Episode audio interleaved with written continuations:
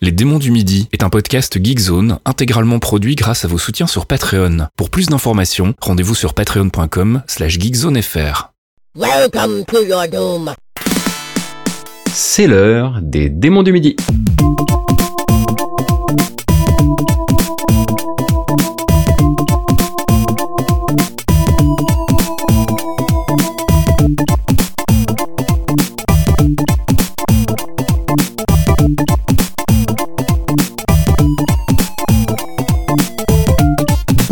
À toutes et à tous et bienvenue dans ce 86e épisode des Démons du Midi, votre podcast sur la musique de jeux vidéo et sur celles et ceux qui la font surtout, que j'ai, allez je vais là, une fois de plus la lui voler, euh, l'honneur et l'avantage de présenter avec Gotoz. Comment ça va Gotoz Mais ça va très bien, merci. Bon, on est encore à distance, ça ça fait un petit peu chier, Mmh. hein, pardon, pardon pour mon français comme dirait l'autre, Euh, mais ça va très bien et en plus euh, on a réussi à mêler là euh, l'actualité avec notre thématique. Alors on n'est pas peu fiers hein, évidemment avec cet épisode Launch Party qui va s'intéresser eh bien à des extraits de jeux qui ont participé à lancer des consoles, principalement des consoles hein, quand même, euh, mais quand même en se calant sur les lancements européens et français. C'est important de le dire parce que ça parfois ça nous a frustrés. On aurait aimé certains lancements japonais, surtout du côté de Pipo, je crois.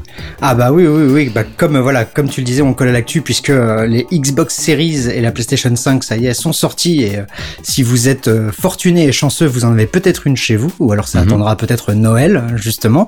Mais euh, mais voilà, comme euh, comme tu le disais, les lancements européens et donc euh, quelques quelques plaies, mais quelques plaies béantes, ainsi qu'une console qui avait un seul jeu de lancement. On en parlera tout à l'heure, donc ça c'est assez rigolo. Mais pour l'instant, voilà, à tout seigneur, tout honneur, il y a une console. Je sais que moi c'était ma première, je sais pas pour toi, mais euh, il va falloir évidemment en passer par là et autant le faire pour commencer. Cette console c'est la NES, le jeu c'est Gyromite et le morceau c'est Game A.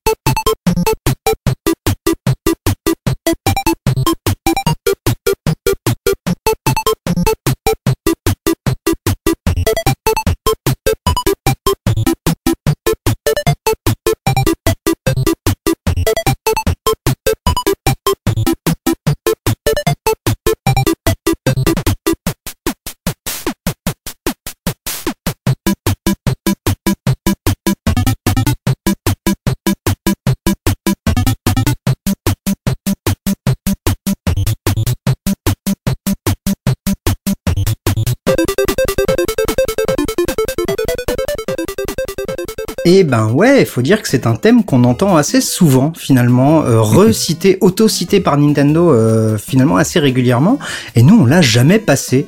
Alors voilà, ça y est, Gyromite avec Game A, euh, donc Gyromite jeu de lancement de la NES en Europe le 1er septembre 1986, et il était déjà présent au lancement américain en octobre 85.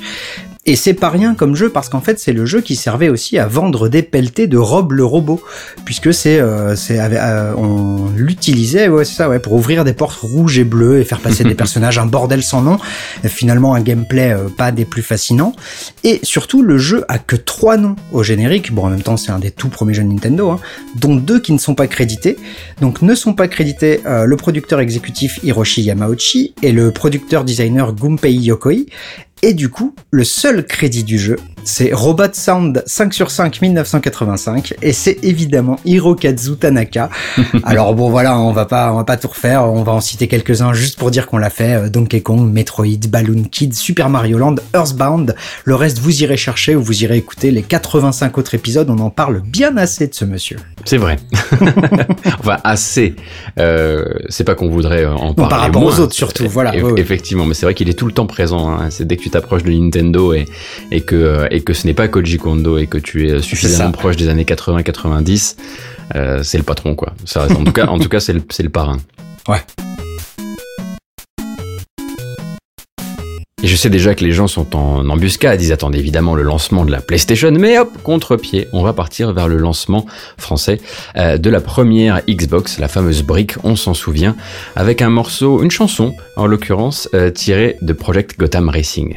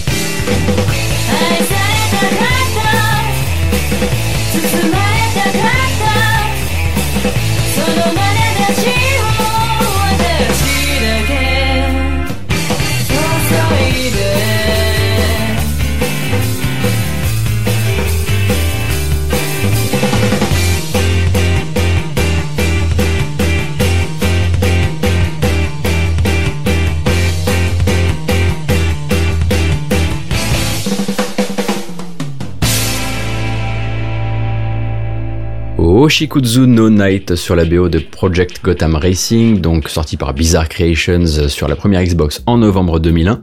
Donc deuxième jeu de la série en fait, hein, puisqu'elle avait débuté sur Dreamcast l'année précédente avec Metropolis Street Racer, jeu de course urbaine donc qui a installé le fameux système des kudos, qui en gros euh, récompense les joueurs qui sont capables de courir efficacement, donc vite, mais aussi en faisant attention à leur style, avec des power slides, des dépassements un petit peu risqués, de la conduite sur deux roues, ce genre de choses.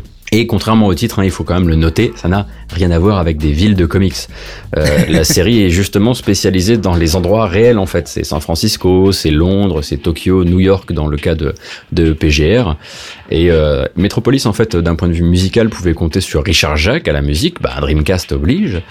euh, mais cet épisode-là, bah, il faut qu'il fasse autrement et il va beaucoup plus miser sur les stations de radio, avec un mélange de morceaux licenciés, il y en a énormément, et de pistes imaginées pour l'occasion. Et ce serait a priori je dis bien a priori, le cas de ce morceau qu'on s'est écouté, euh, Oshikudzu no Night, euh, officiellement signé Akiki Kabashima.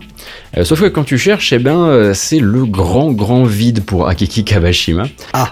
Alors soit c'est un pseudo, soit il s'agit d'un groupe très très indé qui a eu une existence dans les années 2000 avant de disparaître.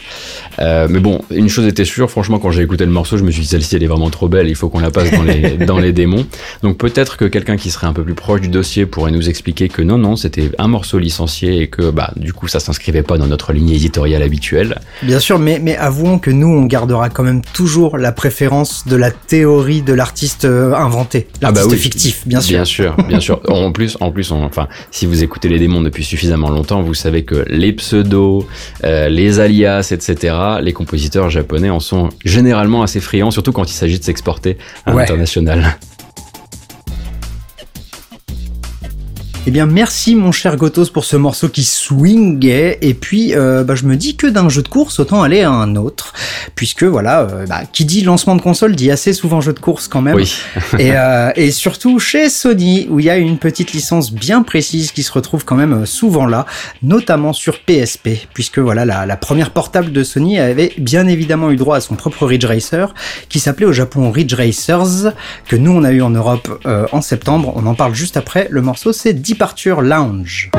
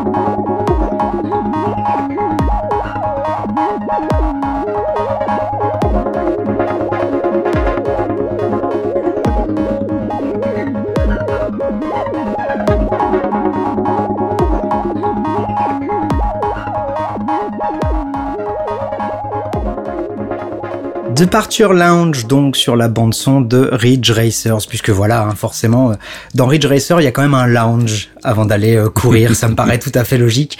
Et surtout, voilà, ce jeu-là, ce Ridge Racers, quelle claque de voir tourner pour la toute première fois de sa vie euh, son intro sur PSP. moi, je sais que ça avait été ma chance, j'avais des, connaissances qu'il avait importées, et quand tu vois cette Reiko Nagase sur cet écran glossy, absolument magnifique, il y a quand même un, voilà, ça, ça fait un petit effet, quoi, puisque voilà, c'est un jeu qui accompagne la, sortie de la PSP le 1er septembre 2005 chez nous. C'est toujours développé par Namco et c'est toujours aussi stylé. Le jeu, on va pas vouloir faire, hein, c'est un jeu de course assez classique. En revanche, qui dit Ridge Racer donc dit une grosse grosse OST avec ici une douzaine de compositeurs de chez Namco quand même. Donc pour ce morceau, bah voilà, le directeur sonore du jeu qui est quand même aussi un de nos petits euh, un de nos petits chouchous, c'est Hiroshi Okubo. Et oui. Et oui. Donc lui voilà, il commence à ouvrir un peu ses valises dans le podcast quand même maintenant entre euh, Clonoa, Ace Combat 2, Ridge Racer Type 4 évidemment, Tekken depuis le 4 ou encore je n'oublie pas Go Vacation malgré tout il a bossé dessus. Ça me fait mal parce que ouais, puis c'était pas son meilleur boulot. Et euh, donc ces deux derniers jobs euh, étaient donc Tekken 7 et Ace Combat 7. Donc maintenant on espère pour lui qu'il passera un jeu avec un 8 derrière ou carrément une nouvelle licence, histoire de se changer un petit peu les idées. Alors là, attention pour le prochain morceau, on est dans le game des meilleurs jeux de lancement de l'histoire du jeu vidéo, à mon sens, en tout cas, et c'est, j'allais dire, euh, come and fight me, mais je suis pas sûr qu'il y ait vraiment besoin de, de, je pense pas que je vais avoir beaucoup de gens qui vont me dire, là, je pense que tu fais une grosse, grosse erreur. Ouais, je pense pas. on va s'écouter L'Overworld de Super Mario World.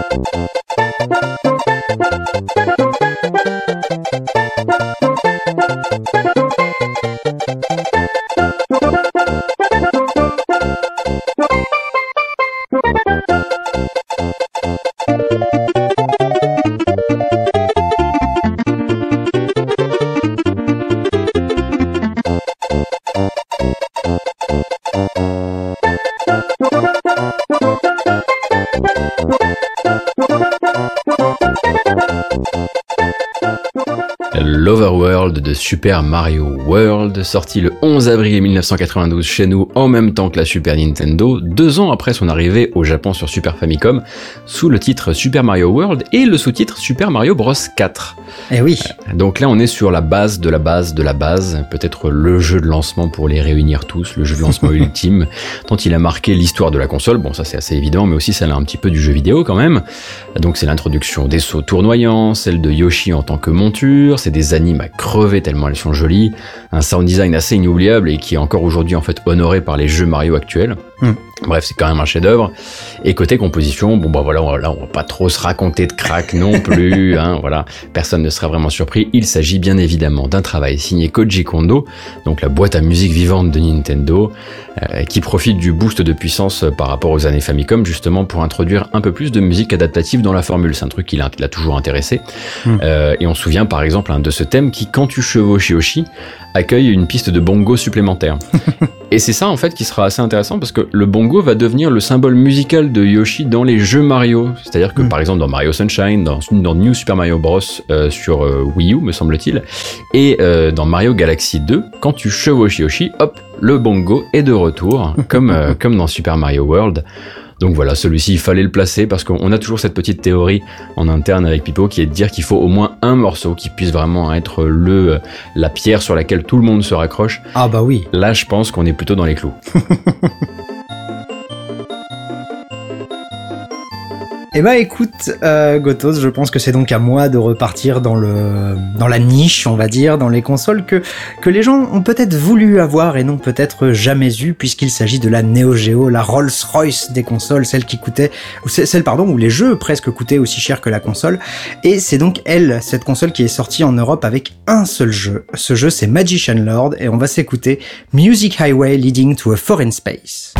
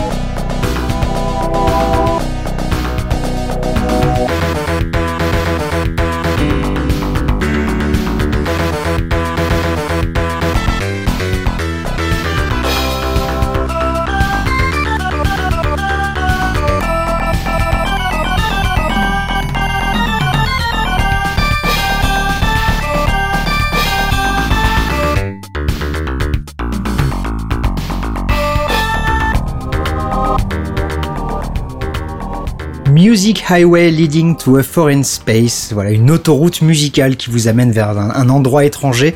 Ce thème du troisième niveau de Magician Lord. Donc, comme je le disais, seul et unique jeu de lancement de la Neo Geo chez nous en novembre 90. Un jeu d'action plateforme classique, mais plutôt très chouette avec un magicien à chapeau pointu qui peut se transformer en dragon, ninja et, euh, d'autres formes. Et surtout, c'était un énorme fantasme à l'époque en France, surtout puisque bah voilà, c'était le, seul moyen de toucher du doigt, au moins pendant quelques semaines, l'univers de l'arcade à la maison.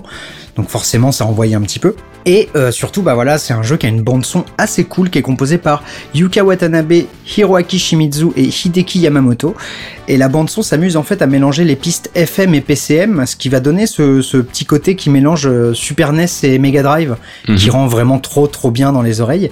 Et bien que j'ai malheureusement pas trouvé le détail des pistes, j'ai trouvé l'album sur VGMDB grâce à Wayo Records Cocorico, puisqu'ils viennent de sortir la bande son là, en novembre 2020, en vinyle. Ah, Mais je ne le savais pas. Eh ben ouf. moi non plus, et c'est vraiment, j'ai- bah, c'est marrant, tu sais, j'ai écrit c'est fou quand même avec un petit smiley surpris euh, Ah dans oui. mon conducteur. C'est vraiment en faisant les recherches là pour cet épisode, en mettant le nom dans VGMDB, que je tombe sur un Wayo et je fais non c'est pas possible. Et en fait ici voilà, le vinyle est vraiment novembre 2020, donc euh, ils auraient pas pu mieux tomber pour notre podcast. Vous allez voir qu'en retraçant certains jeux de lancement, on va aussi retracer une certaine tendance de l'industrie à tenter des petites entourloupes au moment des lancements de, de consoles. Et là, bon, on se dirige vers du Gameloft, donc c'est vrai qu'on potentialise nos chances, c'est certain, c'est très joliment dit professeur. avec euh, le lancement de la 3DS et le jeu Asphalt 3D.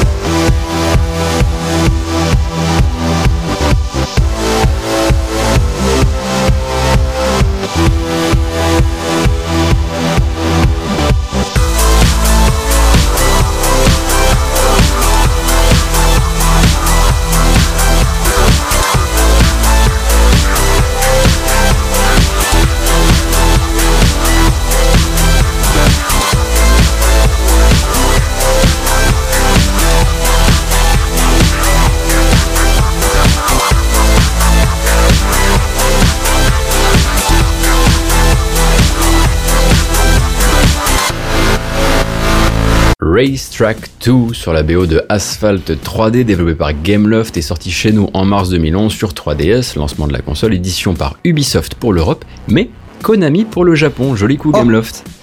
Euh, et oui, conversion directe et en ligne assez droite quand même hein, d'un jeu iOS, Asphalt 6 Adrenaline, qu'on avait aussi retrouvé adapté sur Vita plus ou moins à la même époque sous le nom Asphalt Injection. Attention, faut suivre, hein, c'est Gameloft. Euh, et donc c'est un jeu de caisse, ma foi, plutôt arcade et accessible, dans une veine assez proche de celle des anciens Need for Speed, on va dire, à une différence près.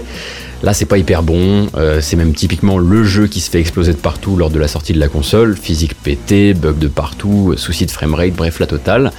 Et on sauve du coup cette BO qui se retrouve aussi dans l'adaptation Vita que j'ai citée plus haut. Euh, c'est l'œuvre de Martin Courcy, euh, assisté dans son œuvre par Nicolas Dubé, donc euh, employé tous les deux de Gameloft, et même très fidèle dans le cas de Courcy qui a signé près d'une quarantaine de BO pour le studio, Ah avec donc des Asphalt, des jeux Fast and Furious, du Real Football, du Real Soccer, toutes sortes de petits softs dont vous n'avez probablement jamais entendu parler, ou, ou si peu en tout cas. Euh, et les deux compères sont a priori toujours en poste chez Gameloft à l'heure actuelle, et toujours a priori dans la division musicale, et probablement toujours fans de Justice, ou comme le disait Pipo en off, euh, de Yuxek. Eh bien, mon cher Gotos, d'un jeu de voiture, nous allons à un autre jeu. Attends. Ah ouais, non, mais c'est ça, on a vraiment beaucoup trop de jeux de voiture dans cet épisode spécial jeu de lancement, puisqu'il s'agit du quatrième. Euh, la vraie transition, c'est que d'une console portable 3D, nous passons à une console portable 2D, puisqu'on va s'écouter le thème principal de Super Monaco GP sur Game Gear.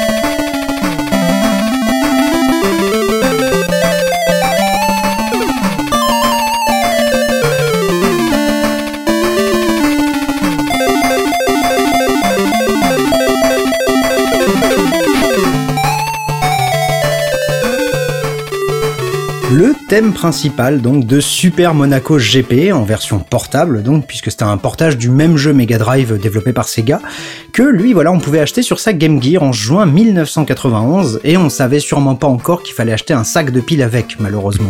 hein. Sinon voilà bah c'est un jeu de course très très classique mais qui profite des super jolies couleurs de la console parce que ça on le dit pas assez mais le, le, le- la Game Gear elle avait vraiment des verts et des bleus extrêmement pétants. Et sur un jeu de course où euh, ben, le tiers de ton écran c'est du bleu c'est déjà plutôt cool. Et surtout bah voilà il profite aussi du, euh, de, l'adorable rendu sonore de la console qui est très rond comme ça très euh, on dirait des petites bulles. C'est assez assez c'est c'est assez mignon. Et il y a malheureusement pas de crédit sur le jeu mais vu que c'est apparemment euh, un portage interne de chez Sega je doute même des crédits dans le jeu mais à tout hasard, pour l'info, la bande son Mega Drive était elle composée par Tokuhiko Uwabo, et il y a de grandes chances pour que ce soit lui qui ait fait son, son propre réarrangement sur Game Gear. Eh bien, cher Pipo, grâce au blip et au bloop et à leur pouvoir, tu gagnes le droit de rejouer. Ah yes, je savais qu'il était donc là le pouvoir depuis le début. euh, donc voilà, bah oui, mais épisode euh, épisode jeu de lancement égale actu un petit peu spécial. Je sais que de mon côté je vais tricher, du tien peut-être pas, mais voilà, euh, on va euh, fatalement mettre en actu vu que les, les deux grosses dernières consoles viennent de sortir. Hein, euh, on va mettre en actu des, des, des, des jeux de lancement de ces consoles et en l'occurrence moi je suis parti du côté PS5 et euh, bah voilà, s'il faut retenir un jeu de ce lancement, je pense que tout le monde sera d'accord pour dire qu'il s'agit de Demon's Souls. Et vu que nous n'avons grosse honte jamais passé le thème principal de Demon's Souls, C'est vrai. et, et ben voilà, on va en profiter pour passer sa version euh, remasterisée dans le remake de Bluepoint.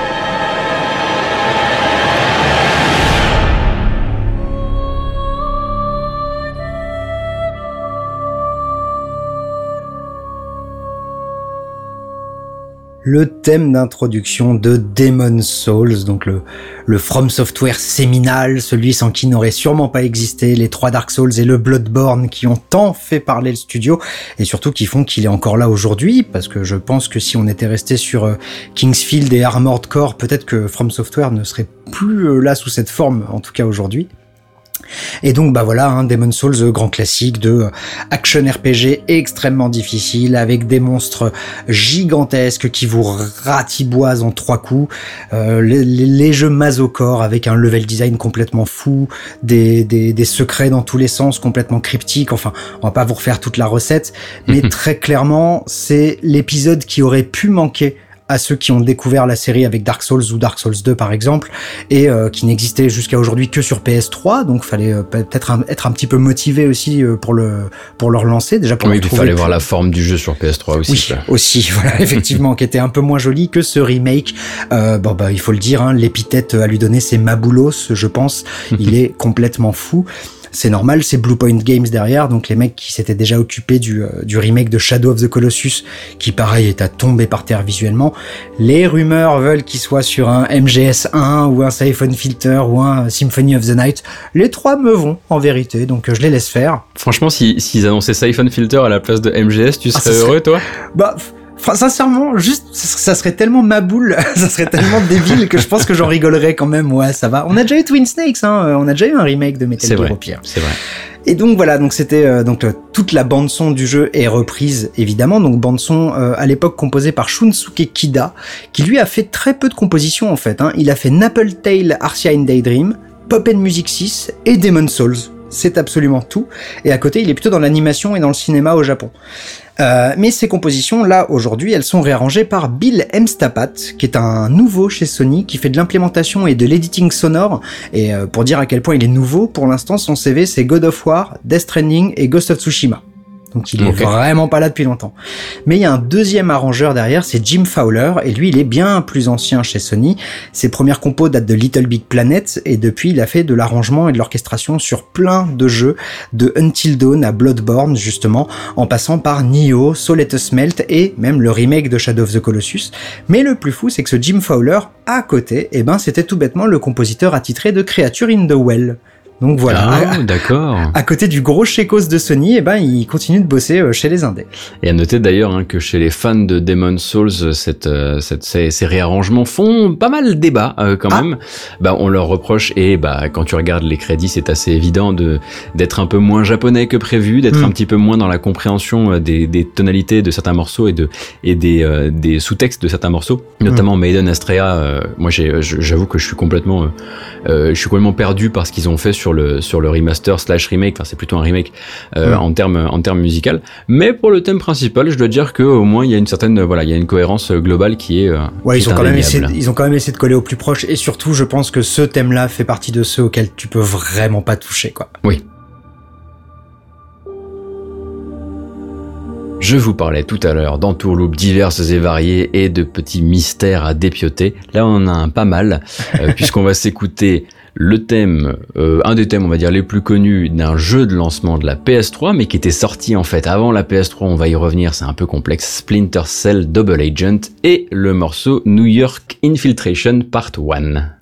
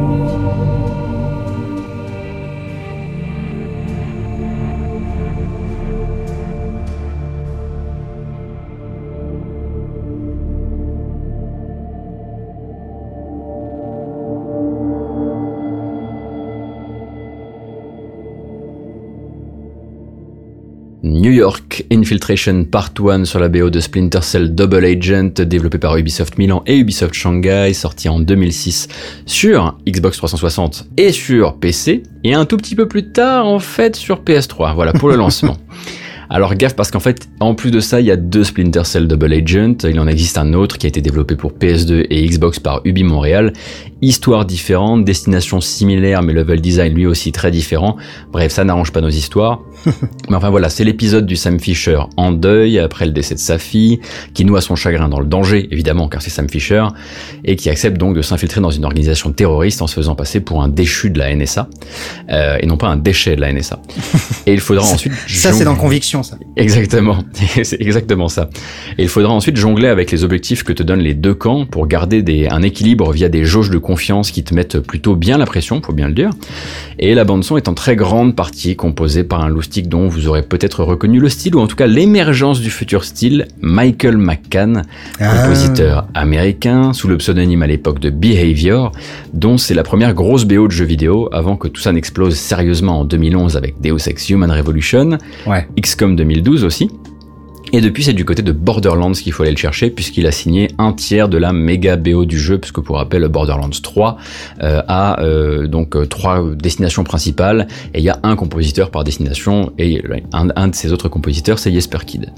et donc, information d'importance, si vous regrettez comme moi l'absence de la BO de Double Agent sur les fameuses les plateformes, euh, ou tout simplement à l'achat, hein, sachez que McCann l'a mise sur son SoundCloud en téléchargement libre Oh. puisqu'a priori il s'agit d'une de ces bandes son restées dans l'éther des sources, des soucis de droit, etc. Et lui a finalement décidé de trancher. Euh, je tiens simplement à rappeler que vous n'aurez, euh, vous aurez, on va dire, 95% de la BO, puisque le thème principal, lui, euh, n'était pas signé par Michael McCann, mais par Sacha Dikisian et Chris Velasco, qui eux aussi sont assez coutumiers des BO qui disparaissent dans l'éther des droits, justement. Eh bien écoute, pour le prochain morceau, je n'ai pas de transition euh, maligne, mais c'est pas grave, puisqu'il n'y a que du cœur, il y a une mascotte du cœur, il y a un jeu du cœur, il y a une console du cœur, puisqu'on va s'écouter Open Your Heart sur la bande son de Sonic Adventure qui lançait évidemment la Dreamcast.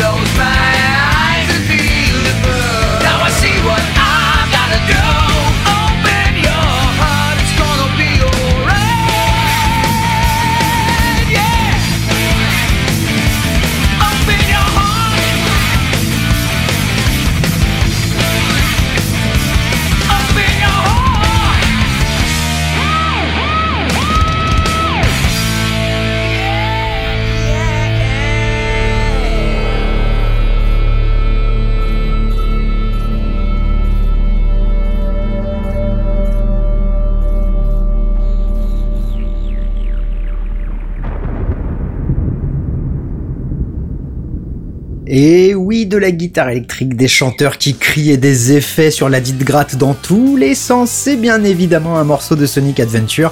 Et tant qu'à faire, voilà, c'est Open Your Heart qui est le thème de Sonic Adventure, donc jeu qui était présent le 14 octobre 1999 au lancement de la Dreamcast et le premier Sonic entièrement en 3D, en tout cas le premier jeu de plateforme Sonic en 3D, puisqu'il y avait eu Sonic Air avant, il serait bon de ne pas l'oublier, surtout dans les démons du midi. Ah ça c'est clair.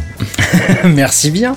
Et voilà, bon bah c'est c'est le Sonic qui a créé la recette roller coaster en fait, où soudain là, on va vraiment perdre le, le, le contrôle sur Sonic et être pris avec des, des, mouvements de caméra qui donnent un côté roller coaster comme ça, des loopings dans tous les sens. C'est vrai qu'avant on avait un super contrôle sur Sonic, hein, n'est-ce pas? Oh, sois pas cette personne.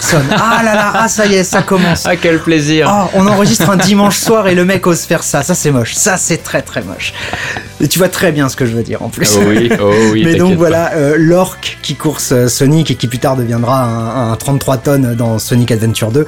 Mais donc voilà, ce morceau Open Your Heart, il a un petit truc en plus. C'est le tout premier morceau enregistré par Jun Senoue quand il a rencontré Johnny Gioeli, avant même que la formation finisse par ne s'appeler Crush 40. Donc mm -hmm. c'est un peu l'acte de naissance de Crush 40 puisque voilà, c'est le morceau qui a été composé avant même que le nom soit donné à la formation et qui à terme finit donc dans la bande son euh, de Sonic Adventure. Je trouve ça déjà super cool. Et à côté, Crush 40 c'est aussi NASCAR Arcade, l'extraordinaire Live and Learn de Sonic Adventure 2, je le disais en off, mais voilà, moi je, je si je pouvais remplacer Open Your Heart par Live and Learn partout, je le ferais, mais on l'a déjà passé dans les démons. euh, et bien sûr, c'est aussi des apparitions dans plein d'autres Sonic jusqu'à l'année dernière, puisqu'ils avaient encore donné un morceau dans Team Sonic Racing. Donc voilà, Crush 40 a sorti des albums même en solo euh, qui n'ont rien à voir avec Sega. Ils sont un peu plus calmes en ce moment, mais ils oublient pas de temps en temps de venir euh, pousser la chansonnette sur au moins un Sonic de temps en temps. Les lancements de jeux et de consoles de jeux dans les années 90, c'est ces VHS qui tournent au Cora, au Leclerc, qu'on regarde en se disant ça va défoncer, il me faut absolument cette console. Parfois, on se trompait, mais on ne le savait pas encore. On va s'écouter Ancient City sur la BO de Turok Dinosaur Hunter sur Nintendo 64.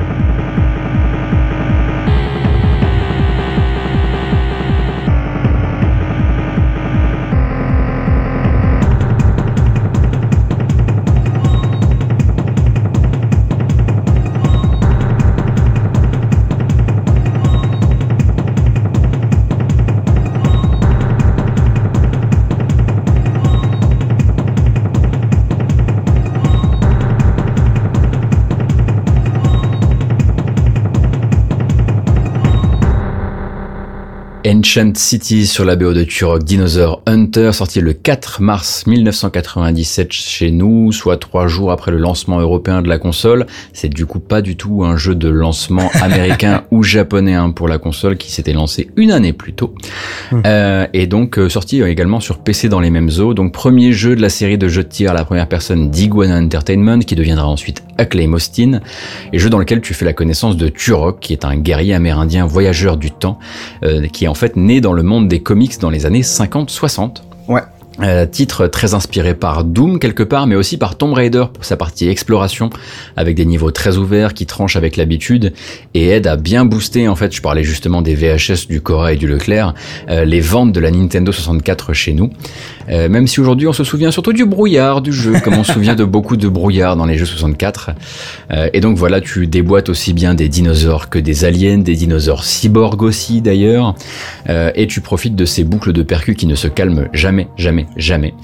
Euh, boucle composée par le texan Darren Mitchell. Alors à l'époque, il est employé d'Acclaim, chez qui il bossera sur Turok 2 The Seeds of Evil, sur Turok Rage Wars, qu'on oublie toujours, en tout cas moi je l'oublie toujours, euh, avant de se tourner vers le boulot en freelance au début des années 2000. Et là, il bosse pour Ghost Recon Advanced Warfighter, des jeux de sport, et même sur Evolve Hunter's Quest, qui est en fait le puzzle game mobile spin-off d'Evolve. Oh la vache Ouais, donc j'en avais vraiment jamais entendu parler. Ouais, ouais, c'était même une companion app, je crois, plus qu'un jeu spin-off. ah oui, d'accord, oui, ça m'étonnerait pas que c'était lancé effectivement en même temps et que THQ oblige, il y a eu la possibilité d'avoir des petits, voilà, des petits goodies un petit peu sympas. Exactement. On se souvient tous hein, du modèle économique d'Evolve. Enfin, lui ne s'en souvient pas trop, en revanche. Euh, et pour rappel, donc, Darren Mitchell a mis en ligne les différentes BO qu'il a pu composer pour l'univers de Turok sur son Bandcamp, mais elles sont aussi disponibles sur Spotify. Euh, J'ai pas vérifié sur les autres plateformes de, streaming euh, légal, mais euh, ça a été une surprise de la préparation de cet épisode, donc je vous en fais part. Eh bien écoute, j'ai une fois de plus une excellente transition, puisque d'une console Nintendo, nous allons, roulement de tambour, à une autre. Et Bah, tiens. oui Puisque, euh, en plus, console, j'allais dire console maudite, non, parce que la Nintendo 64 est bien moins maudite que celle qui nous intéresse, puisqu'il s'agit de la Wii U, console que je porterai dans mon cœur jusqu'au bout, ne serait-ce que pour avoir enfanté Bayonetta 2. Mais voilà, Bayonetta 2 n'était pas un jeu de lancement. En revanche, il y en a un dont on va entendre le thème principal tout de suite, c'est Nintendo Land.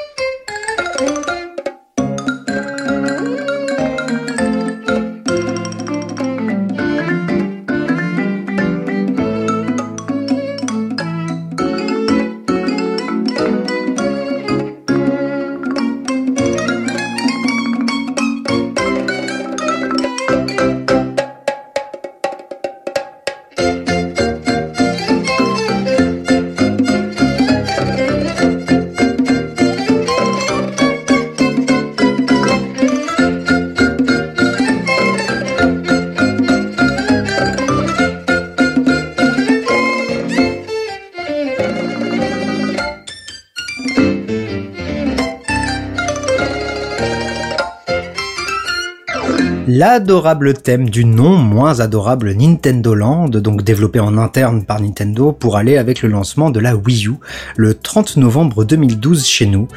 Et euh, donc c'était une collection de 12 mini-jeux censés présenter les spécificités, de la console, notamment cette énorme mablette.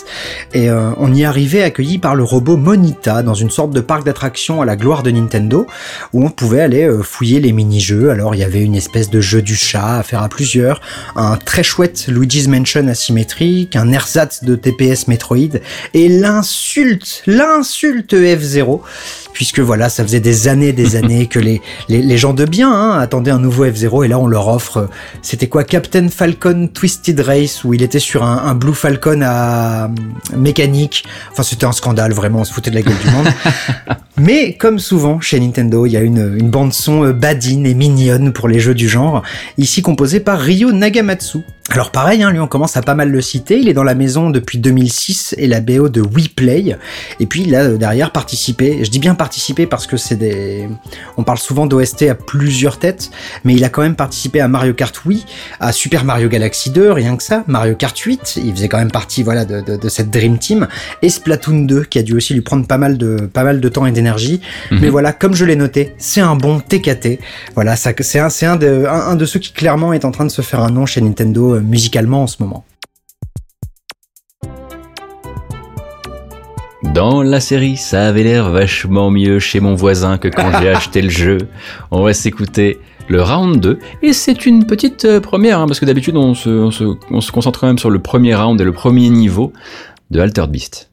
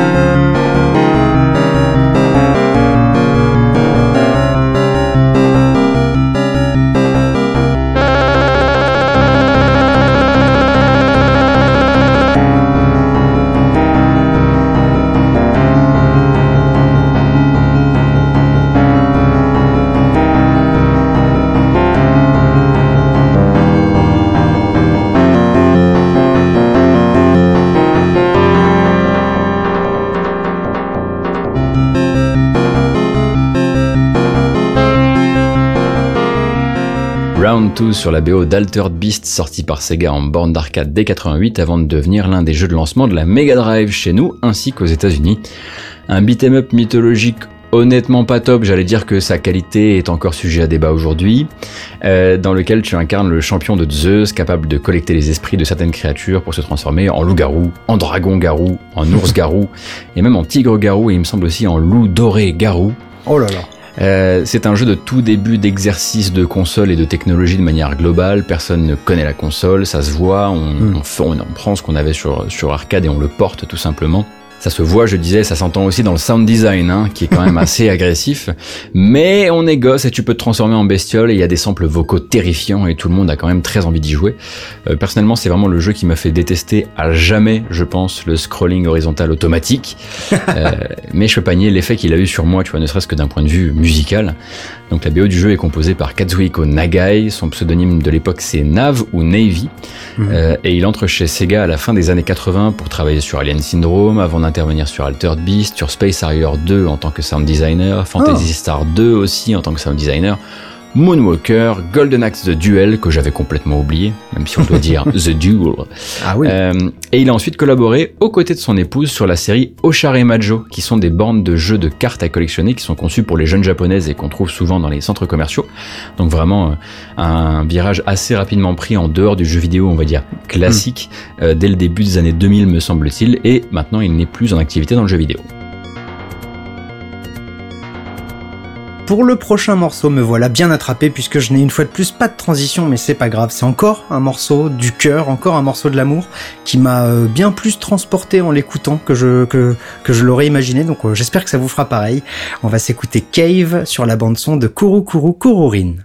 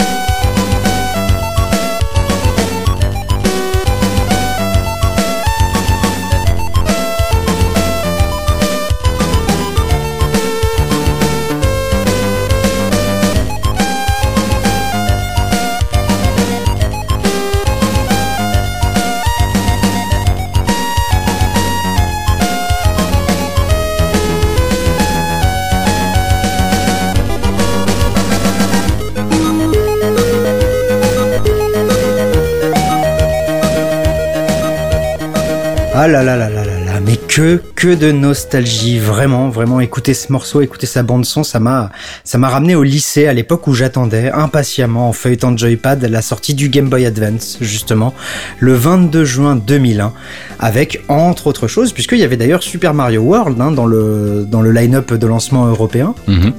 Mais là, non, voilà, Kuro Kuro Kurorin, drôle de jeu développé par Hating, les co-créateurs de Bloody Roar quand même, donc pas rien, deux salles, de ambiance, mais pas rien. et en gros, voilà, Kuro Kuro Kurorin, c'est un peu comme un... Peut-être que maintenant, et ça va me faire bizarre de le dire, le jeu indé qui s'en est inspiré est plus connu, puisqu'il s'agit de Roundabout, qui était un jeu où on dirigeait une limousine dans des, dans des rues un petit peu cassées, un petit peu bizarres et vues de dessus. Et ben, Kuro Kuro Kurorin, on va diriger une tige qui tourne sur elle-même dans des labyrinthes. C'est super bien, ça rend assez vite fou comme tout jeu de, réflexion, mais là en plus il y a du réflexe par-dessus la réflexion, et il y a surtout une bande son adorable, comme tout le reste de la direction artistique d'ailleurs, avec des petits oiseaux colorés et tout, euh, bande son composée par Atsuhiro Motoyama.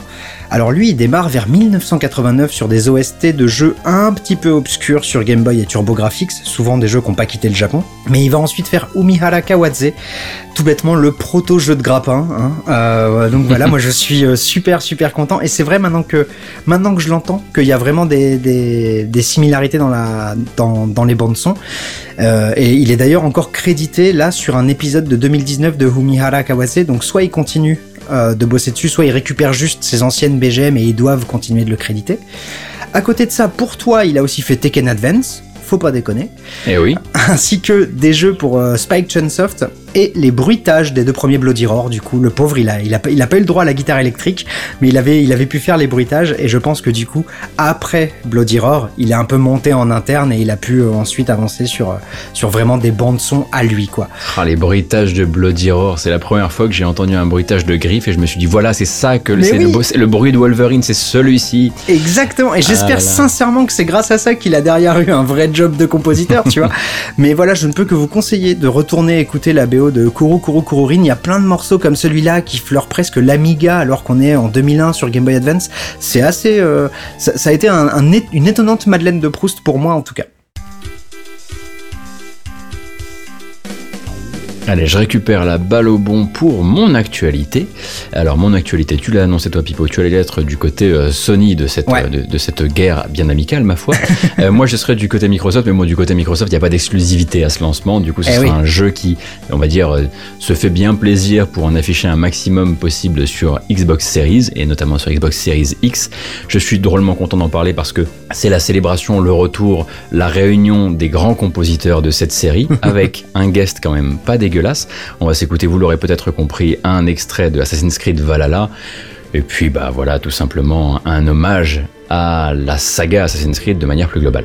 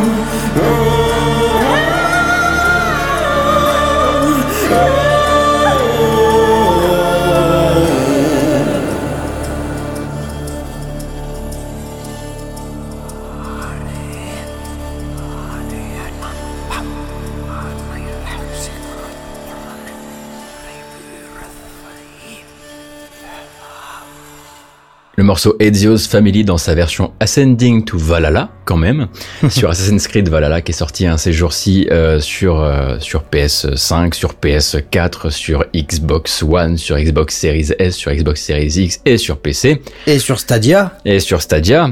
euh, donc pas la peine de s'étendre hein, sur Valhalla. En gros, c'est l'aboutissement de la formule Origins Odyssey avec une super proposition d'exploration, un effet carte postale de dingue, mais des bugs de moins en moins pardonnables à mesure que les épisodes avancent, puisque c'est toujours les mêmes. Et ce qui nous intéresse vraiment sur ce coup, c'est l'événement musical. Euh, D'abord parce que cette reprise du thème d'amour des fans euh, accueille un invité de marque, c'est Einar C'est le frontman du groupe de folk nordique Wardruna, c'est également l'ex-batteur de Gorgoroth, un nom assez incontournable si vous avez eu vos années black metal. euh, c'est donc lui qui chante sur le morceau. La voix masculine, c'est lui, sachant que la voix fé- féminine, c'est Melissa Kaplan, dont vous connaissez la voix depuis Ezio's Family, justement, Ah. euh, puisque c'est une collaboratrice de longue date d'un certain Jesper Kid. puisque Jesper Kid est de retour sur Assassin's Creed. Vous savez, Jesper Kid, d'habitude, c'est le mec qui lance des séries et ensuite il les récupère pas. Hein. Euh, c'est un- c'est des boomerangs qui reviennent jamais. Eh bien, celui-ci est revenu. Et donc Jesper Kid euh, collabore euh, sur cette bande originale. C'est une bande originale qui a été écrite, on va dire, la, le plus grand, la plus grande partie de la bande originale a été écrite à quatre mains avec Sarah Schachner, qui elle était présente sur Origins, qui est passée sur AC Unity, euh, qui est taulière hein, vraiment du projet du projet Origins et qui a bossé aussi sur la série Call of Duty, Ouais. ainsi que sur Anthem et, et quelques autres jeux euh, récents. En gros, pour avoir vraiment la dream team de ce qui s'est fait musicalement sur Assassin's Creed, il aurait fallu qu'Austin Wintory soit également là, c'est vrai. Mais c'est déjà une très belle réunion. Ça fait une sorte d'alpha et d'oméga, on va dire, euh, euh, de, de, de- d'Assassin's Creed. Et pour moi, ça fait vraiment une des plus grandes réussites VGM de l'année si vous êtes dans ce genre de délire, évidemment. Ah ouais. faut, faut aimer les instruments nordiques, faut aimer les chants gutturaux et les corps de guerre, faut aimer l'idée qu'amène souvent Schachner, même si Jesper Kid n'est pas le dernier, de rajouter de l'électro là-dedans. Euh, là- là-dessus, il se retrouve, euh, il se retrouve plutôt bien. C'est, franchement, c'est une rencontre musicale que j'attendais évidemment de pied ferme. Pour moi, c'était la plus belle annonce qu'on pouvait me faire quand on a annoncé le projet Assassin's Creed et Valhalla. Honnêtement, les Vikings, je m'en, cognais un peu. Euh, mais je suis vraiment, vraiment pas déçu de ce que je découvre. On a fait le choix de vous passer Ezio's Family pour des raisons évidentes, notamment parce que c'est un des rares morceaux où il y a Einar Selvik qui est crédité. Ah, Euh, même, et puis aussi parce que ça permettait, si vous n'allez jamais jouer à ces Valhalla, de vraiment euh, déguster la petite pépite qui en, en plus est vraiment là pour le coup une composition menée par Jesper Kid d'abord qui se faisait un plaisir de pouvoir euh, de pouvoir revisiter son morceau euh, Hmm. euh, bah forcément euh, forcément à nouveau pour sa pour sa série. Eh bien, mon cher Gotos, pour nous avoir donné envie, euh, peut-être pas de jouer avec ces grands messieurs barbus, mais au moins d'écouter ce qu'ils ont à chanter, tu gardes la main. Ah, ça me fait plaisir. D'autant qu'en plus, là, je sais pas ce qui se passe. Est-ce que c'est l'air du temps qui change? Mais je reste chez Ubisoft. Je reste chez Ubisoft pour un lancement d'une autre console, hein, encore une fois, mais une console Nintendo. Euh, c'est un morceau qu'on a découvert sur le tard dans la préparation de cette émission. D'ailleurs, ça a été nourri euh, par l'émission Game Cult, comme quoi tout est lié. On va s'écouter Katana Girl, le thème de Katana Girl sur Red Steel.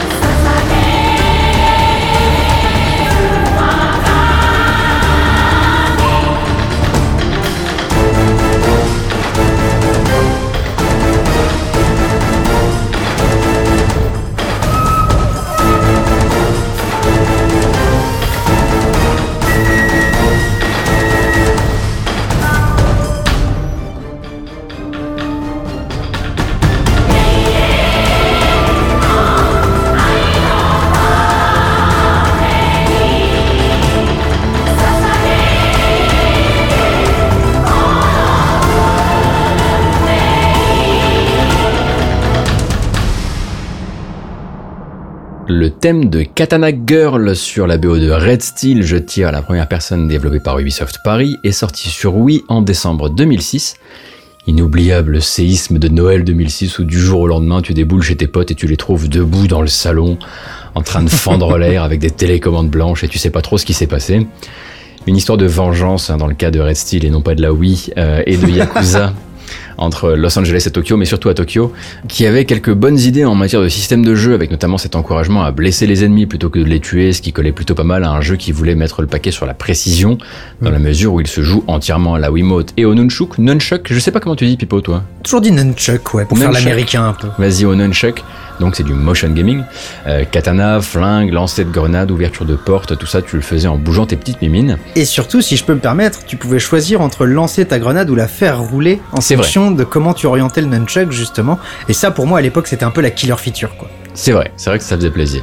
Alors c'est évidemment pas le jeu qui fera se relever la nuit les fans de Fast FPS, c'est certain, euh, mais il tentait pas mal de trucs, comme souvent quand Ubisoft en fait accompagne Nintendo sur une sortie, comme ce fut le cas pour Zombie U. Alors là aussi ça Ouais. tentait pas mal de choses et ça, ça se ratait aussi, euh, mais il y avait pas mal d'utilisation de la mablette qui était, euh, qui était là pour le launch. Le Zombie U c'était pour le launch Ouais, peut-être tout à fait. Ouais. Ouais, c'était au lancement pour le coup. Et puis sorti de nulle part, et bien cette BO. Commandée par Ubisoft à l'américain Tom Salta, Ah. euh, très certainement d'ailleurs en lui faisant écouter du Kenji Kawai, en lui disant écoute Tom, voilà tu fais ça. Euh, en tout cas pour On, ce on a beaucoup aimé Ghost in the Shell, refait tout pareil, mais pas exactement pareil. Exactement. En tout cas, pour ce morceau-là, ce qu'on attendait de lui, c'était assez clair. Et Tom Salta, c'est le gars sûr d'Ubi dans ces années-là. euh, et en vérité, c'est un peu le gars sûr de tout le monde. Il est chez Electronic Arts pour Need for Speed Underground 2. Il est chez Ubisoft sur les Ghost Recon, sur Cold Fear, sur Cra- il est sur Crackdown chez Microsoft.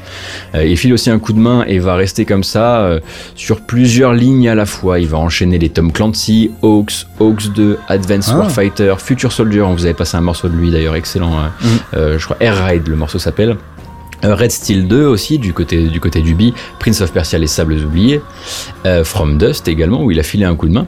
Ah et ouais. de l'autre côté, euh, t'as les versions anniversariques de Halo, t'as Spartan Assault, t'as la la saison 3 de Killer Instinct, euh, de Killer Instinct, voilà le, le reboot remaster que tu aimes tant. Ouais, avec Enfin, Mick Gordon. la suite toujours. surtout avec Mick Gordon évidemment. Et plus récemment PUBG et Lawbreakers avec quelques autres. Donc voilà, c'est un vrai, c'est un vrai forçat de la musique de jeux vidéo. Hein. Tom Salta, il est là depuis très longtemps et en fait voilà, il- c'est quelqu'un qui enchaîne les projets très très rapidement, qui a une méthode de travail qui est quand même très particulière. Et d'ailleurs, il dispense aujourd'hui des masterclass payantes en vidéo sur son site. Donc Ah ouais. si vous, s'il y a des aspirants et des aspirantes compositeurs et compositrices qui nous écoutent, euh, ça peut être peut-être l'occasion. Je sais que le mec a une approche extrêmement humble de la chose. Hmm. On n'y apprend pro- probablement pas à repousser les limites du média, je dirais, euh, ou à être à être le futur le futur tenancier de la musique euh, adaptative comme peut l'être Olivier de Rivière par exemple. Mais on, on peut peut-être déjà y apprendre à travailler avec Ubisoft et ça me semble être un bon début. Effectivement. Bon alors des vikings qui se tabassent, des gens qui se découpent à coups de katana, stop, stop, les jeux de lancement c'est pas que de la violence, c'est pas que du sombre. Bon, là il y a encore un peu de violence, mais il y a du ciel bleu, puisqu'on est chez Sega et qu'on s'écoute le thème de Jackie dans Virtua Fighter.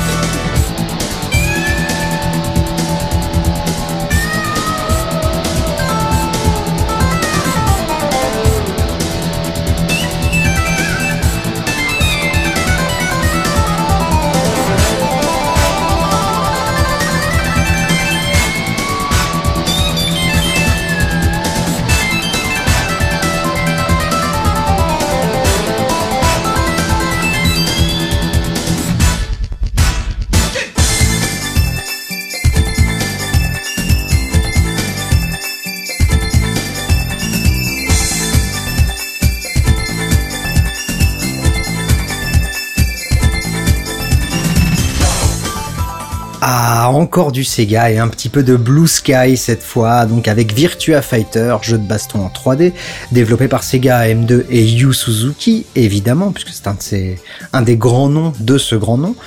Euh, D'ailleurs, on peut rappeler que Shenmue, à la toute base, devait être Virtua Fighter RPG, donc c'est pas pour rien, il y a vraiment une, une filiation entre Yu Suzuki et Virtua Fighter. Mhm. Donc sorti en Europe le 8 juillet 1995 avec la Saturn, euh, donc un pionnier du jeu de baston en 3D, hein, puisque c'était quand même 1993 euh, en arcade, donc c'est pas loin d'être le tout premier jeu de baston en 3D. Que moi, perso, j'ai un peu de mal, je le trouve un peu lent, un peu mou, et il m'agace ce jeu, je préfère le 4 et le 5, évidemment. Mais ce premier, voilà, il a, il a déjà, il pose les bases et surtout il a cette bande son composée par Takayuki Nakamura qui a une sacrée carrière puisqu'il démarre euh, en tant que programmateur sonore en 90 sur Michael Jackson's Moonwalker, puis il va faire de l'assistance sonore sur Streets of Rage, Shinobi et Daytona USA.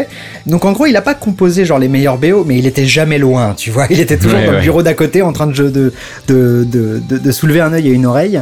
Et il va ensuite taper dans tous les sens puisqu'on va le retrouver surtout au sound design dans Her Guys, Star Ocean Blue Sphere, WWF Raw, puis beaucoup de Q Entertainment, puisqu'il va faire Météo, c'est toute la série des Lumines, puis aussi plein de PES jusqu'à PES 2019, Populous DS, Peggle DS, parce que pourquoi pas, et plus récemment, il a fait les bruitages sur le visual novel Root Letter, et surtout, parce que voilà, on voit que la fidélité ça paye, il était directeur sonore sur Shenmue 3. Mais incroyable, et ce CV était assez, fou quand même. Et eh ouais, hein, t'as vu ça? Le Nakamura, quand même, il a, ouais, il a, il a vraiment tapé dans tous les sens. Hein. Il a charbonné, ouais. On va revenir à quelque chose d'un peu plus feutré et on pourrait même y trouver des espèces de références à Roger Rabbit. Vous comprendrez assez vite pourquoi. On est sur le lancement de la PlayStation 4 et on n'est pas sur les gros jeux mais sur les plus petits jeux qui doivent aussi distinguer la console pour, on va dire, sa relation avec les développeurs indépendants. Compulsion Games en l'occurrence avec Contrast et le morceau House on Fire.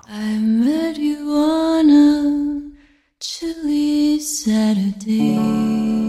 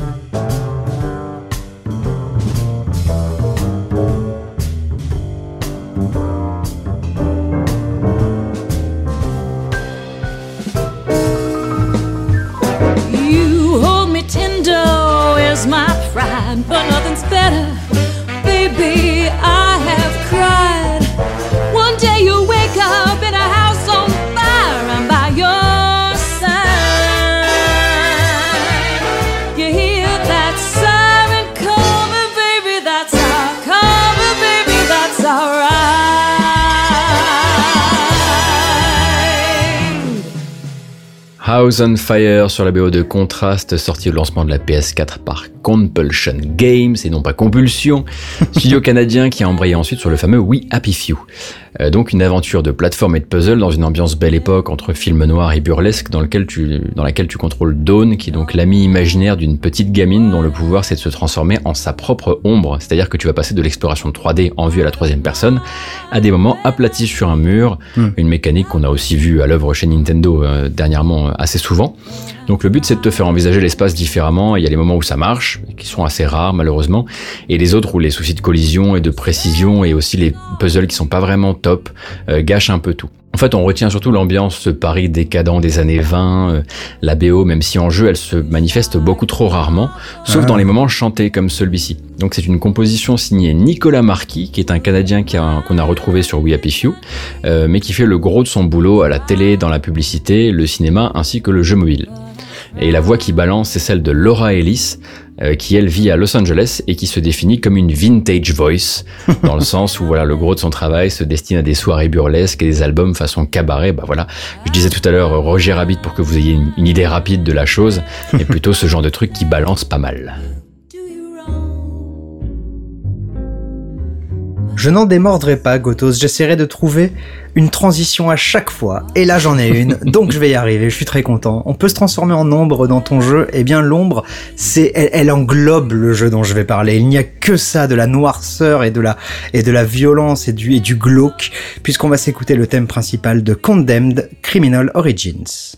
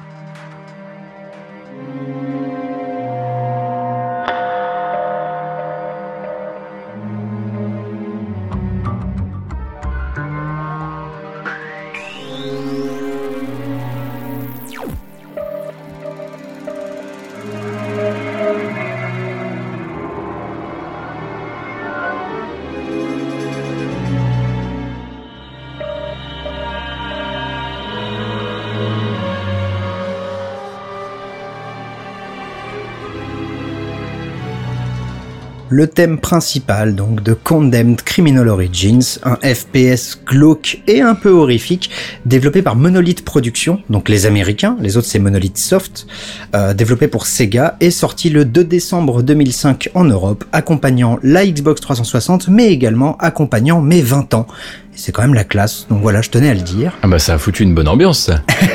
Elle est sortie le jour de mes 20 ans cette console. Euh, et donc Condemn tartasse graphique euh, à l'époque, notamment sur certains effets comme le verre brossé ou les reflets du cellophane qui emballe le visage d'un monstre. Euh, tous utilisés, tous ces, tous ces effets là utilisés pour te filer une trouille de sagouin.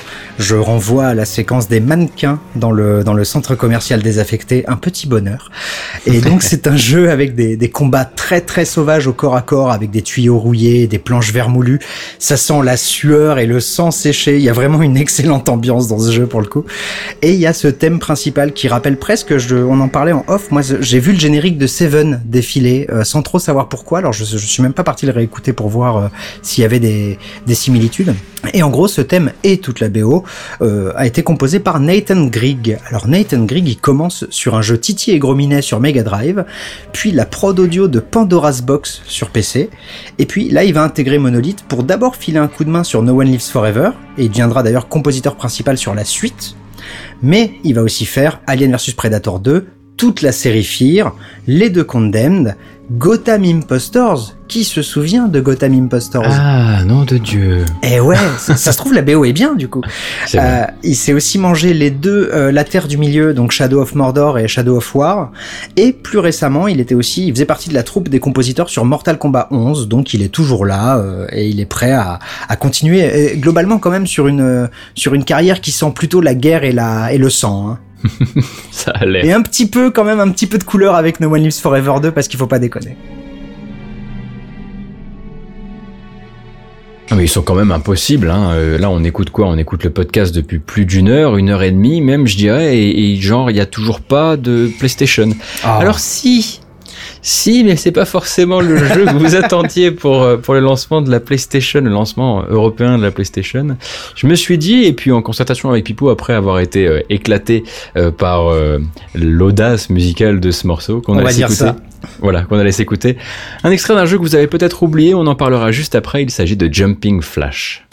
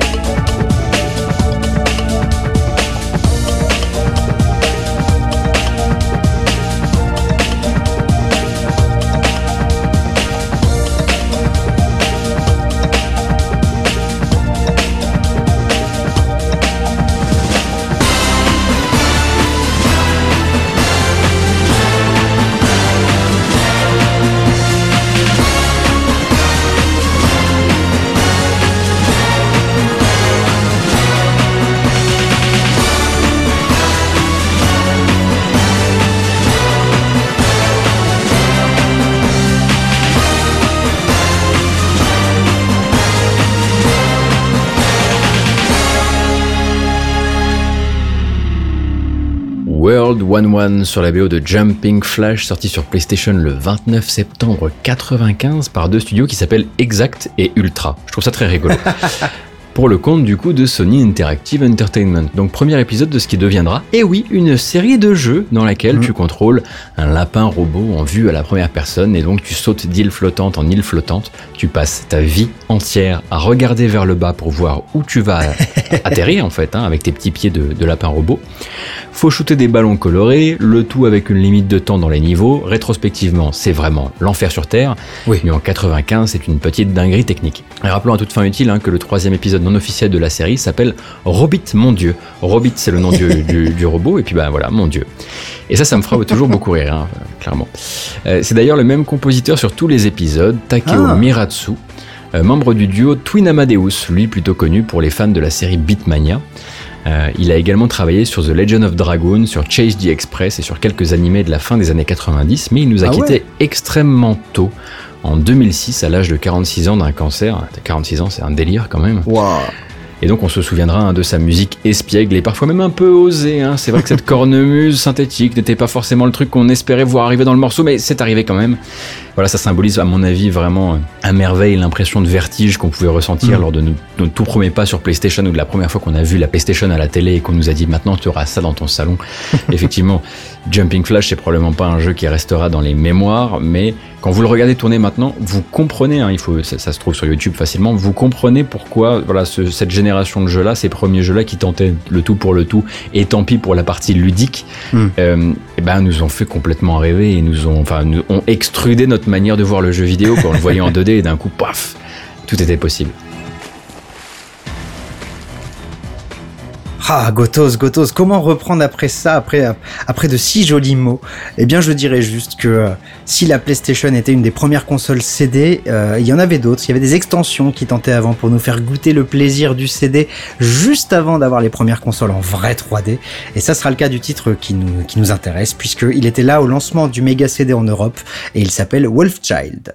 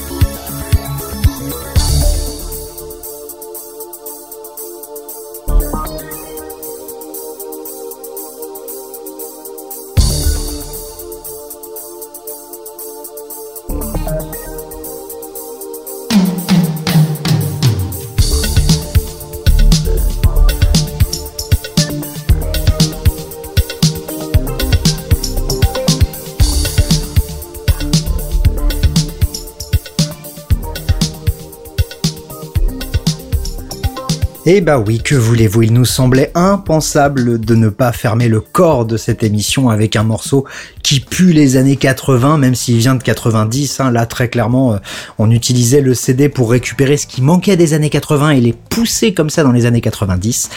et c'était le cas avec donc ce thème de titre de Wolfchild, euh, un jeu présent donc au lancement du Mega CD en Europe en avril 1993. Portage CD d'un jeu d'action 2D développé par Core Design, inspiré de très très loin par l'île du docteur Moreau. C'est un jeu où on peut se transformer en loup-garou. Du peu que j'en ai vu, ça avait l'air un peu pété, hein, il faut quand même avouer les choses. Mais voilà, comme souvent dans les jeux pétés dont on vous parle ici, il y a quand même une BO qui balance derrière, euh, composée par Martin Iveson, dont tu parlais dans l'épisode précédent pour le Eh jeu oui. Première ou Premiere. Euh, mais Martin Iveson, c'est aussi Chuck Rock, Jaguar XJ220 qu'on va bien réussir à vous passer nom de nom si vous saviez le nombre de mois qu'il a passé dans une sorte de purgatoire en, en- en- à, à presque arriver dans une dans une final un final cut d'épisode. C'est vrai. Mais euh, on pense à lui toujours. Euh, et après ça, Martin Iveson, comme tu nous l'avais déjà dit, c'est aussi les Fighting Force, Booba and Sticks et les bruitages sur tous les Tomb Raider jusqu'à Angel of Darkness, épisode sur lequel il va aussi composer. Et ce Wolfchild était donc le dernier morceau de notre sélection, on va dire, de morceaux classiques. On va se Mhm. diriger vers le tout dernier morceau, la petite pépite, le petit, le dessert, on peut le dire, le dessert, la reprise de fin d'émission. Et bah, on va rester quand même dans la thématique de cet épisode, puisqu'on est sur une launch party. On s'est rendu compte quand même que l'air de rien, on n'avait jamais, jamais, jamais passé de Twilight Princess. La Ce honte. qui est quand même assez bizarre. C'est vrai qu'à force de penser qu'on vous a passé tous les Zelda, euh, on voilà, on a un petit peu laissé passer euh, cette euh, cette, cette occasion quand On même. doit en avoir deux ou trois autres dans l'angle mort. Hein. Je suis pas Oui. sûr qu'on ait déjà passé du Minish Cap, par exemple. Ouais, c'est le cas, c'est le cas effectivement. Et j'y ai pensé plus souvent que je n'ai pensé finalement à Twilight Princess, tu vois comme quoi. Euh, donc voilà, dernier grand jeu du GameCube qui deviendra euh, le jeu phare du lancement euh, de la Wii. Et on va s'écouter une reprise par quelqu'un que vous connaissez peut-être si c'est votre votre champ d'activité sur Internet, Insane in the Rain Music.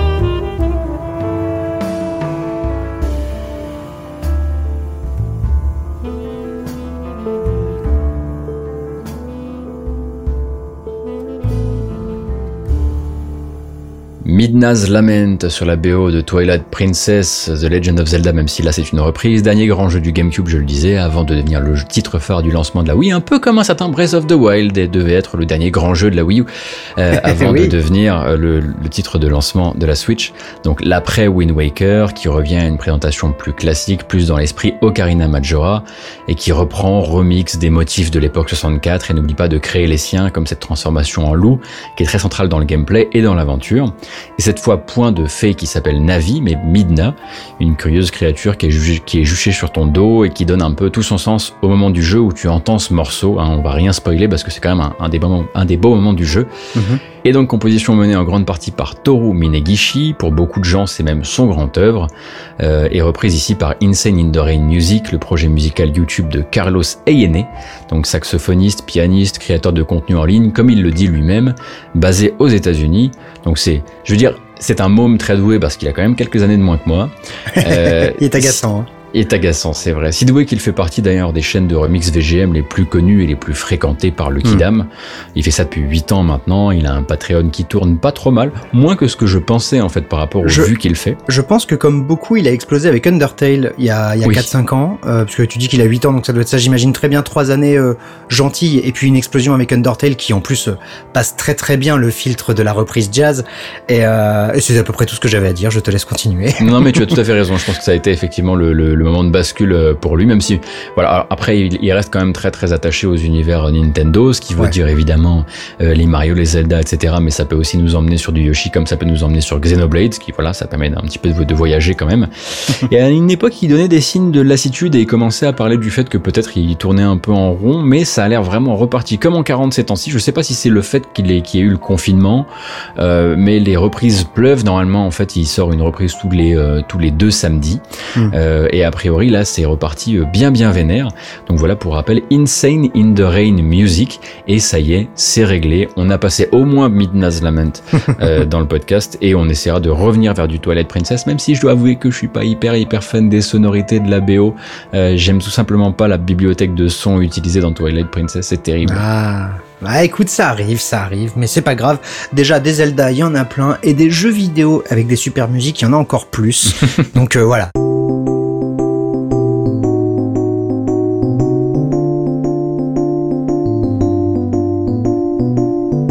Et j'ai bien peur que ce soit le moment où nous devions faire nos adieux, mais surtout des gros gros bisous de remerciements avant tout, avant tout à Fastkill, bien sûr, sans qui nous ne serions pas là, ou en tout cas pas avec cette qualité sonore, donc déjà on le remercie. Mhm. Également à Caféine, l'autre tête de la petite hydre Geekzone, parce que bon, une hydre à deux têtes, c'est une petite hydre hein, quand même. Effectivement. Et, Et puis vous aussi. bah voilà, voilà, tu m'as devancé. Ah, je me suis permis. Hop, hop, j'ai récupéré la balle. Vous, donc, euh, qui continuez à nous écouter, qui continuez à partager le podcast. Merci beaucoup aussi pour votre tolérance aux éventuels petits glissements qu'il peut y avoir euh, sur euh, sur le planning. Euh, on vous donne rendez-vous du coup pour le mois prochain. Le mois prochain, ce sera un jukebox. Ce sera un jukebox, mais en même temps, ce sera le mois de décembre. Alors, qu'est-ce qu'on va faire avec ça? Une sorte de jukebox de Noël? Il y a peut-être quelque chose à faire. Il y a peut-être un concept à créer autour de ça, mais je sais pas si si si on a déjà réfléchi à la faire. Tu veux dire le concept du jukebox thématique? Oui, voilà. Je pense que c'est mort, mon cher Gotos, mais on essaiera, on va Ah. trouver un truc. Flûte, j'ai failli réussir mon coup. Euh, Là-dessus, on vous embrasse évidemment très fort. Eh oui. Et puis on vous dit à très bientôt, on vous dit au mois prochain. D'ici là, bonne musique de jeux vidéo, bon jeu vidéo, bonne musique, bon tout ça. J'ai complètement raté ma sortie. Je vous embrasse extrêmement Plein fort de et je vous dis bisous. à la prochaine. Ciao. Ciao.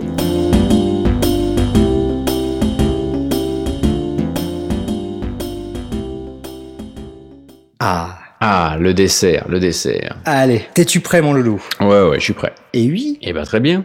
Grâce au blip et au bloop. Stop. Stop. C'est pas que de la violence, c'est pas que du sombre. Grâce au blip et au bloop. Stop. Stop. Oh oui, monsieur. Eh oui. C'est l'heure des démons du midi. C'est l'heure. C'est l'heure des démons du midi. C'est l'heure, c'est l'heure des démons du midi. C'est l'heure. C'est l'heure des démons du midi. Allez, c'est parti. Nintendo Land. Bien sur mon cul. Pardon pour mon français, comme dirait l'autre. Mais oui, Eh oui. Nintendo Land. Merde. Merde. Très bien. Impec. C'est l'heure des démons du midi. C'est l'heure. C'est l'heure des démons du midi. C'est l'heure, c'est l'heure des démons du midi. C'est l'heure. C'est l'heure des démons du midi. Nintendo Land. C'est l'heure des démons du midi. C'est l'heure. C'est l'heure des démons du midi. C'est l'heure, c'est l'heure des démons du midi. C'est l'heure. C'est l'heure des démons du midi. Nintendo Land.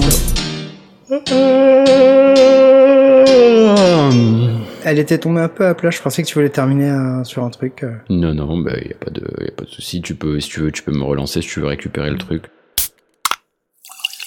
Un podcast signé Faskill.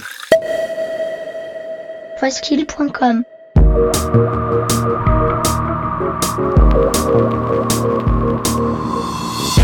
Torréfaction, c'est votre rendez-vous hebdomadaire sur geekzone.fr avec une sélection de l'actualité proposée par Caféine et Faskill. Gaming, culture, software et tech, on fait le tri dans les news de la semaine pour vous proposer un récap digeste d'une demi-heure, histoire de ne rien louper des infos essentielles. Torréfaction, c'est votre rendez-vous avec l'actu geek tous les vendredis matins à 8h sur geekzone.fr.